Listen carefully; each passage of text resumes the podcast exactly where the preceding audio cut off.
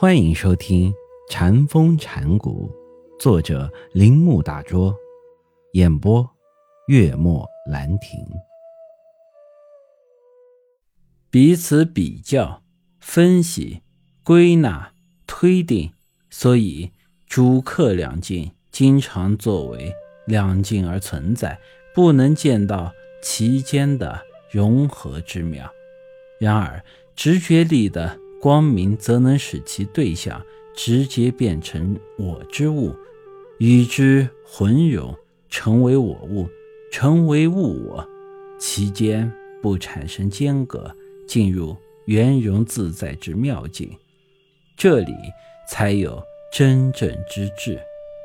但是，最为无憾地发挥出神秘教的真髓的是西方神秘教的开山鼻祖普罗。迪纳斯的一句话，这句话让人怀疑禅者的语言，独是在跳入独在。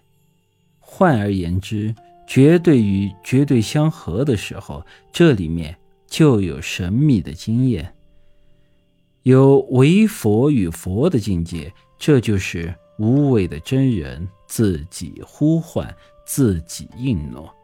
神秘教与禅一样。在象征法上尚有其不十分发达之处，所以其所言未完全脱却抽象的致敬，看上去有的地方像哲学一样的。因此，正像“双手有合身”这句话一样，并非极其具体有象征意义的。但如果细细推敲起来，神秘教的归去有的地方。与禅是一样的。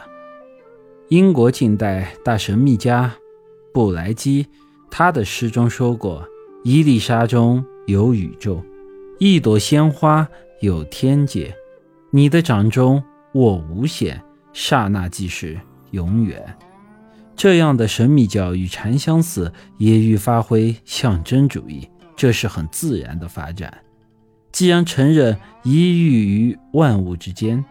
那么，通过万物，便应该能看见这个一，即万物是对一的象征。我达到这个象征的时候，也达到了一。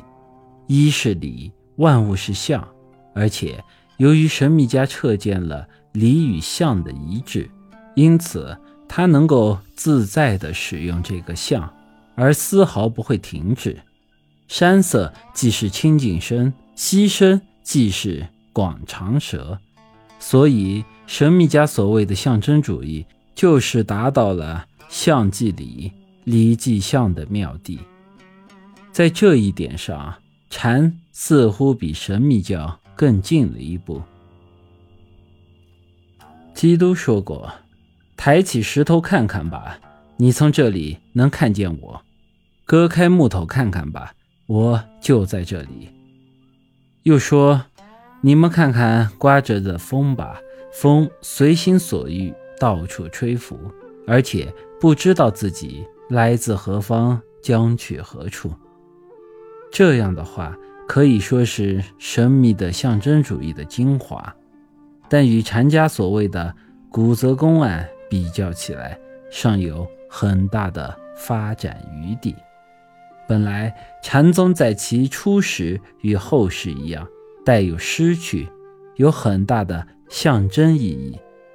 一旦在中国思想的具体空气中培养，便脱却了哲学的色彩，抽象的理智，带上了禅宗独特的风貌，发展成当今这个样子。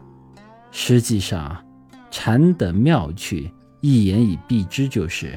它有诗境，有象征性，有事理圆融的特点。同情的想象力，天地毕竟是一个巨大的象征。用赛典鲍尔古语来表达，就是表象。而且了解它唯一的心法，就是同情的想象力。没有这种想象力，就不能够。通过千般万态的事项，及象征，触及到密藏其中的巨大原动力。本集播讲完毕，请您继续收听。